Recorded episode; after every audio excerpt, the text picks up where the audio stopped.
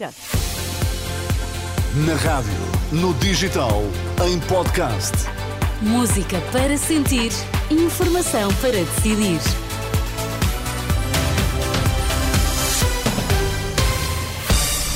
Seja bem-vindo. Olá, Sérgio Costa. Olá, bom dia. Ana. Boa segunda-feira, bom dia. Vamos lá saber dos destaques neste início de semana. Sem maioria absoluta, a AD vence nos Açores. Montenegro coloca no PS o ónus da estabilidade. Parece um novo casal ventoso.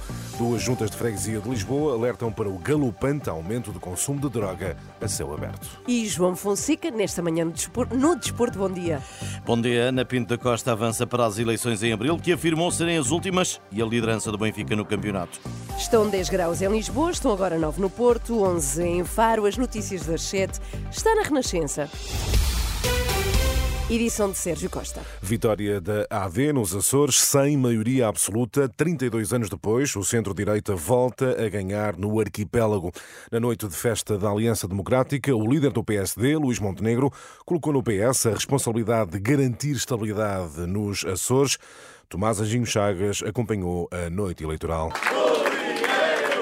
Recebido em festa e lado a lado com Luís Montenegro, o líder do governo regional foi levantado pelos militantes do PSD como um treinador quando vence um campeonato. Neste caso, não foi futebol, mas o líder do PSD conseguiu uma vitória nos Açores que já não acontecia desde 1996 com o Mota Amaral.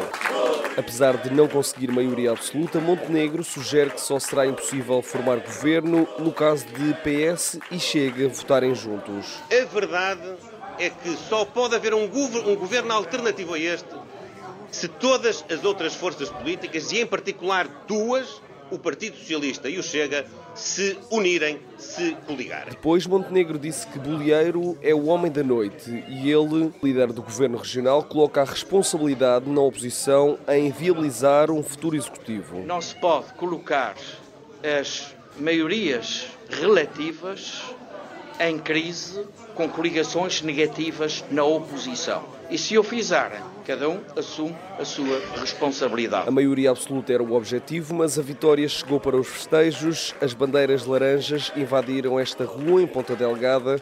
Cantou-se pelo nome do líder do PSD Açores, que deve manter-se como líder do governo regional.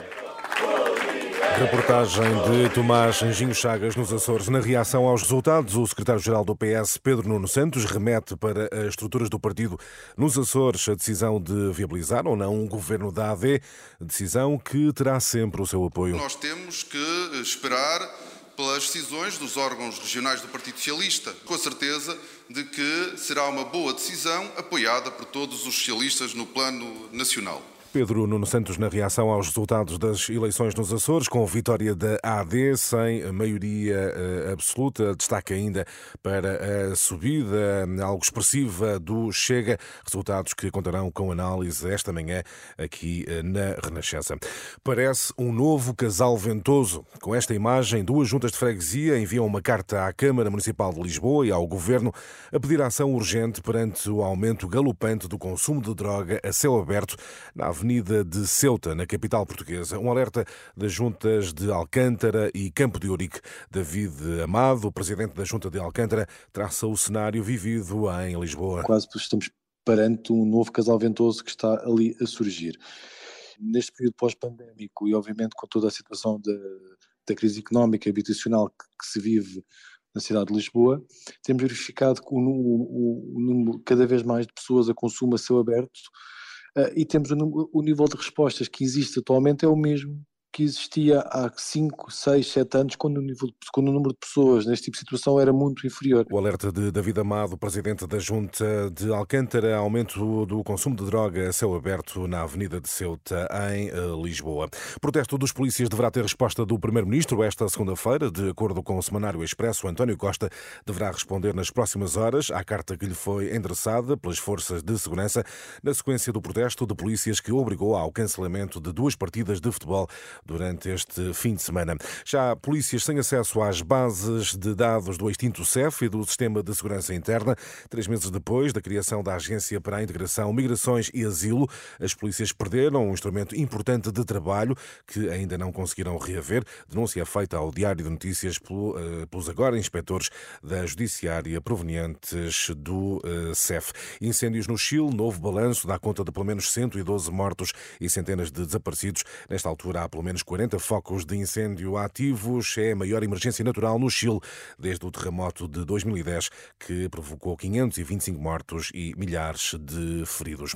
No desporto, João Fonseca Pinto da Costa anuncia o que diz ser a última ida a votos e o Benfica lidera o campeonato. Artur Cabral, João Neves e Rafa Silva, 3-0 do Benfica ao Gil Vicente, numa noite tranquila para as águias. Controlamos bem o jogo, marcámos na altura certa, o terceiro gol após o intervalo decidiu e estamos felizes por ter vencido. A satisfação de Roger Schmidt com os encanados como líderes do campeonato, já que o Sporting tem menos um jogo. Coliseu do Porto cheio, muitas caras conhecidas, entre elas o apoio de Sérgio Conceição. Para ouvirem, Pinto da Costa. Posso admitir e querer que o meu currículo está aprovado, eu sou candidato à presidência do Futebol Clube do Porto. O esperado anúncio do ainda presidente portista, muito aplaudido no Coliseu, Nuno Lobo, André Vilas Boas e Pinto Costa, para já os nomes conhecidos à corrida pela presidência portista em abril. As notícias do desporto com João Fonseca. E Sérgio, vamos agora dar um salto à Serra da Estrela e olhar para uma realidade que nos passa eh, despercebida. Já agora, qual?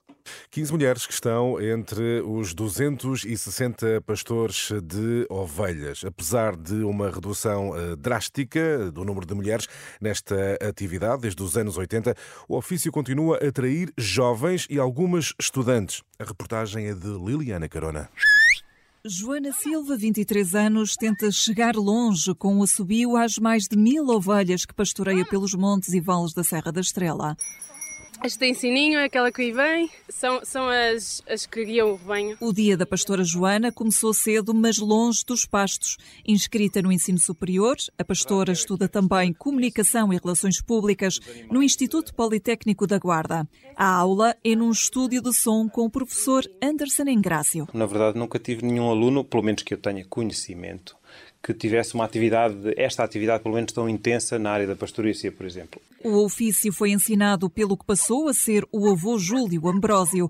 A Joana, mal empregada, é não estar 25 horas, não era 24, 25 horas aqui na minha queijaria, mas olha, é, sim, eu também sou orgulhosa da família que, que me acolheu. O sonho de Joana de ser pastora é partilhado por outras mulheres, não muitas. Patrícia Ambrósio, 38 anos, estudou até o sexto ano de escolaridade e depois a herança de família. Tá bem, e eu segui a vida dos meus pais e, e agora continuo. Maria José Clemente, 50 anos, vive em Linhares e tem uma quinta em Videmonte. Mas também é como diz o outro, somos patrões. Não somos mandados, só fazemos aquilo que queremos. As mulheres pastoras de ovelhas bordaleiras, na Serra da Estrela, gostavam que outras pelo menos experimentassem a atividade. Joana Silva é pastora e também esperança. É a história de, tanto do, da zona como do país e se não fosse isto, o interior morria. Anda! Reportagem de Liliana Carona, disponível também em rr.pt. Terão agora outro olhar sobre a Serra da Estrela, certamente. Pois com certeza que claro. sim, que vamos ter. Então adeus, Até Sérgio. já. Até, Até já. já, 7 horas 8 minutos. Vamos saber como está o trânsito.